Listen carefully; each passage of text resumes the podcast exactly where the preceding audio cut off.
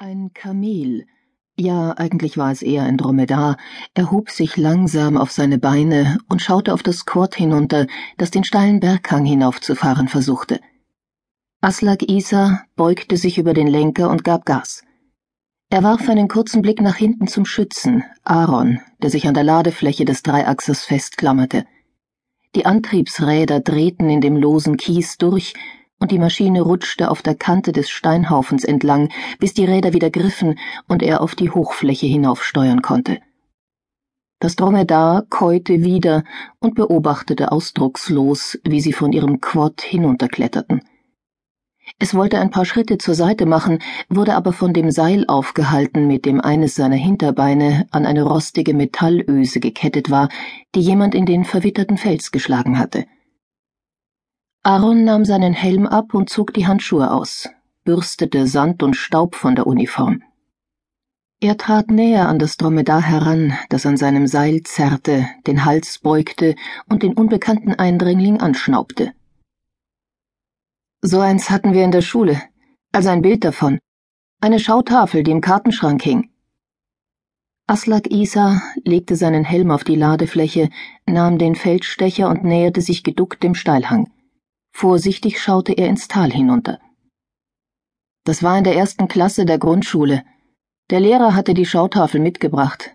Mann, was haben wir gelacht. Dass es solche Tiere gab, davon hatten wir ja keine Ahnung. Aaron streckte dem misstrauischen Dromedar seine Snooze-Dose hin und öffnete den Deckel mit einer routinierten Daumendrehung. Das Tier wandte sich ab und zerrte erneut an dem Seil, klimperte mit den langen Wimpern.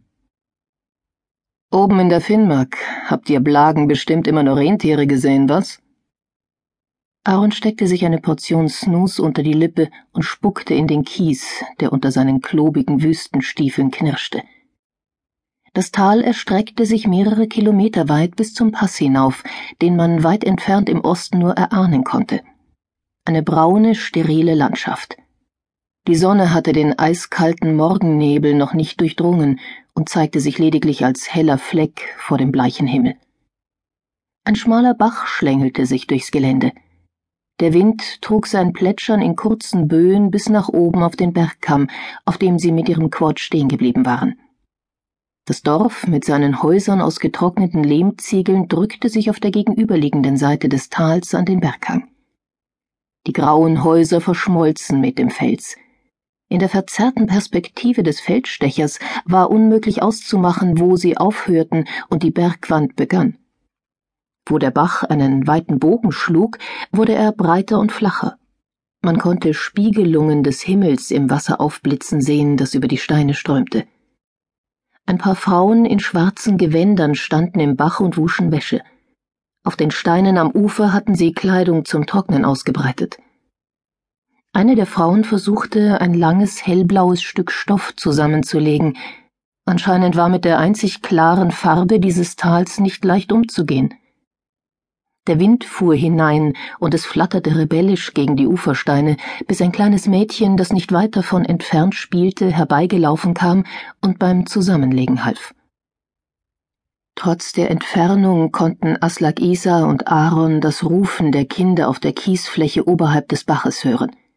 Es sah aus, als würden sie dort mit einem selbstgemachten Ball Fußball spielen. Etwas näher an den Häusern standen ein paar schwarze Schafe und grasten, was auch immer sie in dieser verbrannten Landschaft zu fressen finden mochten. So könnte es auch vor hundert Jahren ausgesehen haben. Aaron übernahm den Feldstecher. Hier hat es schon immer so ausgesehen.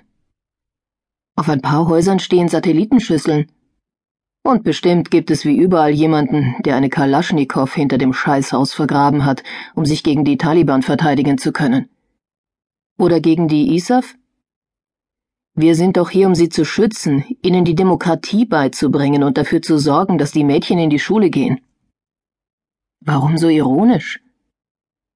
Aaron lächelte schief, gab den Feldstecher zurück und kroch im Schutz der rotbraunen Steinblöcke zum Quad zurück, um das Gewehr zu holen.